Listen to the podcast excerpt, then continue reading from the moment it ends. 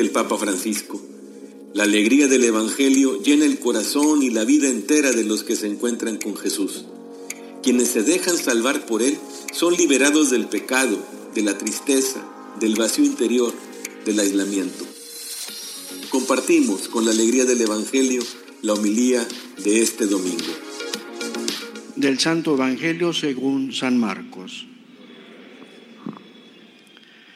En aquel tiempo, el Espíritu impulsó a Jesús a retirarse al desierto donde permaneció cuarenta días y fue tentado por Satanás. Vivió allí entre animales salvajes y los ángeles le servían. Después de que arrestaron a Juan el Bautista, Jesús se fue a Galilea para predicar el Evangelio de Dios y decía, se ha cumplido el tiempo y el reino de Dios ya está cerca. Arrepiéntanse y crean en el Evangelio. Palabra del Señor. Sentados.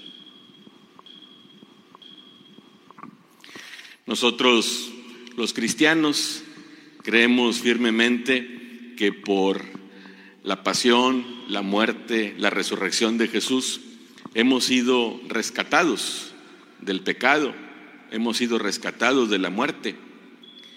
Y Él ha establecido entre Dios y nosotros, los seres humanos, un pacto, una alianza que no se va a romper, como decimos en la consagración, una alianza nueva y eterna. Jesucristo nos une con Dios de una manera definitiva, derrotando también de una manera definitiva al mal, a Satanás. Y esto ya estaba prefigurado desde el Antiguo Testamento, como reconoce el mismo San Pedro en la segunda lectura, a través de esa alianza que pactó Dios con los sobrevivientes del diluvio, se estaba prefigurando esta otra. Y las aguas a través de las cuales íbamos a, ser rescatados ya no serían las del producto de una inundación, sino las aguas del bautismo. La cuaresma es, un tiempo litúrgico que nos conduce a esa celebración justamente la vigilia pascual es una eh, fiesta, una solemnidad eminentemente bautismal. Renovamos ese bautismo por el que hemos sido rescatados y que nos ha dado una nueva vida. Sin embargo, junto con eso, y hoy la palabra de Dios nos lo recuerda, aunque ya hemos sido rescatados del pecado, seguimos cometiendo pecado. Y aunque el triunfo de Jesús es definitivo, seguimos también padeciendo las tentaciones. Y eso no contradice de ninguna manera lo que Dios ya ha realizado. Y hoy el Evangelio nos lo confirma, porque el mismo Jesús, el autor de la salvación, también ha sido tentado, como acabamos de escuchar en el Evangelio. Sufrió la tentación la venció, pero la padeció, como nos pasa a nosotros. Los evangelios de Mateo y de Lucas van describiendo cada una de las tentaciones y el modo como Jesús responde a Satanás. En el Evangelio de San Marcos no. ¿Se fijan? No aparece como eh, le dice Satanás a Jesús que convierta eh, las piedras en pan cuando siente hambre, ni se lo lleva tampoco al precipicio para que se a la, torre del, a la torre del templo para que se tire y los ángeles lo atrapen. Tampoco le promete todos los eh, todas las naciones del mundo si se postra y lo adora. Aquí no habla de eso. Y eso a mí personalmente me gusta mucho, porque de esta manera yo puedo pensar que sufrió Jesús las tentaciones que yo también sufro. Las tentaciones por las que yo paso pueden ser también las tentaciones de Jesús. Lo de la piedra, lo de las piedras, lo del templo, lo de lo de, de donde vio las naciones, sí las podemos eh, aplicar a nuestra vida, Pero si no dice nada de las tres, ninguna de las tres, entonces puedo pensar eso. Porque mis tentaciones, las tentaciones de cada uno, son variadísimas. Es algo que cuando uno se quiere portar bien, cuando uno quiere echarle ganas, cuando uno quiere andar en el camino de Dios, es cuando más nos asaltan, es cuando más nos llegan, es cuando más las padecemos.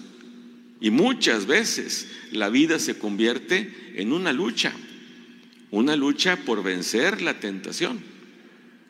Jesús estaba en circunstancias muy difíciles. Estuvo 40 días en el desierto, un lugar inhóspito, un lugar que en el día hace mucho calor y en la noche hace mucho frío. Y aunque es escueta la narración que nos presenta San Marcos, pone ese detalle.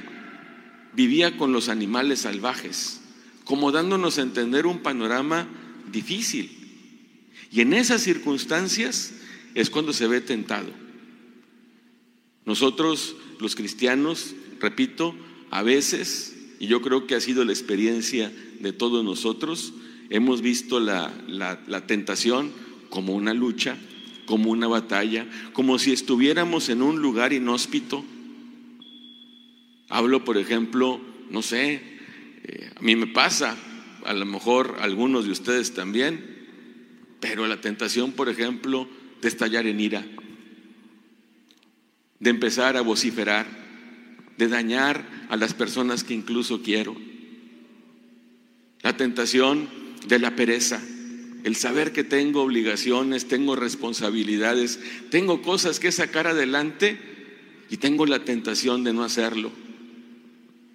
La tentación de caer en la desesperación, en el desánimo, ante dificultades que se me van presentando en la familia, en el trabajo y digo, yo ya no puedo, ya quiero tirar la toalla, ya no quiero saber nada, no sirve de nada todo lo que hago. La tentación de caer en la tristeza, en la depresión, cuando no es una enfermedad, pero en la tristeza ante y permanecer en ella ante eventos preocupantes o que me hacen sufrir. Ahora estamos en una época muy difícil por la que estamos pasando. Me llamaba tanto la atención en medio todavía de la pandemia estas terribles condiciones de clima, como si no tuviéramos ya bastante. En la pandemia ha habido tanto dolor, ha habido tanta separación, tanta pérdida. Nos ha afectado eso en nuestros cuerpos de una manera espantosa. Y luego todavía viene el frío, con todas sus inconveniencias. Yo me ponía a pensar, bueno, no tengo luz, no tengo agua, pero al menos mis cuatro paredes y mi techo están completamente cerrados. Y hay casas en las que entran los chiflones de aire y casas que están con techos frágiles y fríos. Y a veces las circunstancias de la vida son tan fuertes que incluso podemos llegar a tener la tentación de decir, ¿dónde está Dios? Me ha abandonado Dios. ¿Dónde lo veo? Y entonces la fe se convierte en un reto. ¿Cómo conservar la fe ante situaciones que me producen tanto dolor, tanta desesperación? Son tentaciones bien fuertes. Los mismos niños, los jóvenes, ¿Cuántas tentaciones no están teniendo encerrados en sus casas tomando las clases a través de los medios electrónicos?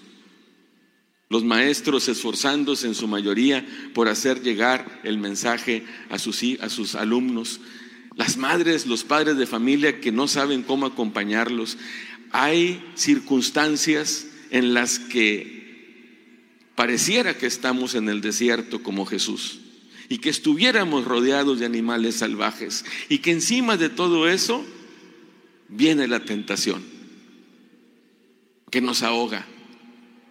Situaciones también a nivel sexual, las tentaciones sexuales que son tan fuertes, que nos preocupan tanto, que nos llevan también a situaciones que cuando nos queremos portar bien, es un área de nuestra vida que nos cuesta mucho trabajo mantener en raya y que no se sobrepase más allá de lo que nosotros sabemos que no se debe sobrepasar. La tentación acompaña la vida del cristiano y convierte muchas veces la vida en esa batalla. Pero también en este Evangelio tan breve hay un detalle que a mí me llena de mucho consuelo y que quiero compartir con ustedes. Porque dice la palabra de Dios que sí, Jesús estaba luchando contra Satanás en el desierto con los animales, pero los ángeles le servían. Dios nunca nos deja solos. No es que Dios nos observe luchando y diga, arréglensela como puedan. Ay, ustedes me dicen cómo salieron. Ya perdonaré a los que caigan. Ya felicitaré a los que salgan adelante y que se desinterese. No, Dios nos acompaña en nuestras luchas. Qué alegría, qué consuelo habrá sentido Jesús en medio de su lucha de ver que su Padre no lo deja y que está con él y que le da consuelo y que le da esperanza. Y nosotros también, al mismo tiempo que podemos reconocer que tenemos la experiencia fuerte de la tentación, también hemos tenido la experiencia bella de la cercanía de Dios. Hoy en la mañana, despertándome, estaba preocupado por muchas cosas que me daban vueltas en la cabeza. Yo tengo un aparatito ahí en, eso, en mi cuarto, en mi buró, de esos que le habla uno y hace cosas, contesta preguntas y pone música. Y le dije, ok Google, pon a Martín Valverde. Y empieza la musiquita. Y empieza cantando Martín Valverde esta canción que conocemos, Nadie te ama como yo. Nadie te ama como yo. Y decía yo, ¿cómo en medio también a veces del desierto viene este consuelo de Dios? Que son esos ángeles que manda Dios para servirnos, para animarnos.